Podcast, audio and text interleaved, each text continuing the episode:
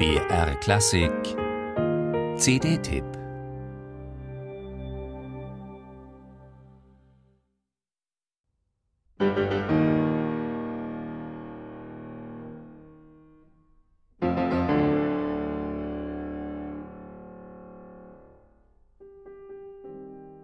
Der Schwerpunkt bei Susanne Kessels Mammutprojekt liegt auf der neuen Musik. Doch die Pianistin hat auch Komponisten aus den Bereichen Jazz, Pop und Filmmusik dazu eingeladen. Der Keyboarder von David Bowie zum Beispiel ist mit dabei. Oder Helmut Zerlett, den die meisten als ehemaligen Bandleader aus der Harald Schmidt Show kennen. Bei manchen Kompositionen, wie bei Zerletts Moon, hört man das große Vorbild schon im ersten Akkord. Dann sind da die lauten, voranpreschenden Stücke. Lyrisch liebliche und solche, die fast auf der Stelle treten, so meditativ leise sind sie.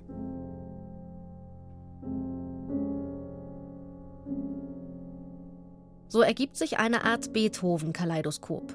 Kompositionen von Jörg Höller, David Graham, Moritz Eggert, Charlotte Seiter, Dietmar Bonnen und vielen anderen mehr finden sich auf dieser Doppel-CD. Die bringt einem als Hörer nicht nur nahe, wie vielfältig das aktuelle Musikleben ist. Sie ist auch ein Zeugnis davon, wie Künstler aktuell zusammenarbeiten. In Netzwerken, die die ganze Welt umspannen. Formlos, unkompliziert. Man verständigt sich per Mail oder Skype. Susanne Kessel arbeitet mit jedem Komponisten live oder per Internet so lange zusammen, bis alle das Gefühl haben, jetzt passt es. So kann man es uraufführen.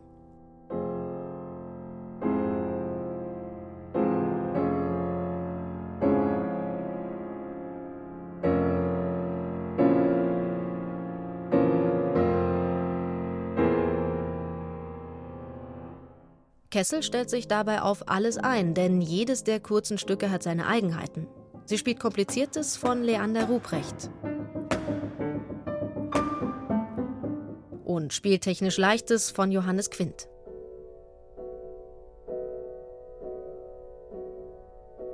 Experimentelles von Dennis Kuhn und eher Konventionelles von William Kinderman.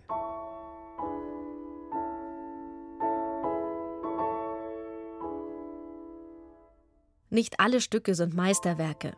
Manches ist trivial oder sogar langweilig. Aber Susanne Kessel spielt jedes Stück, als säße Beethoven direkt neben ihr. Damit es bis zu dessen rundem Geburtstag in vier Jahren tatsächlich 250 Stücke sind, müssen noch einige zusammenkommen. Aber die Liste der Komponisten, die die Pianistin Beethoven gern vorstellen würde, wenn sie denn könnte, die ist noch lang. Und wenn dann tatsächlich alle 250 Stücke beisammen sind, dann soll es einen Konzertmarathon geben. Wie der genau aussehen wird, das steht noch nicht fest. Dauert ja auch noch ein bisschen. Aber die Beethoven-Spiele, die wären dann hiermit schon mal eröffnet.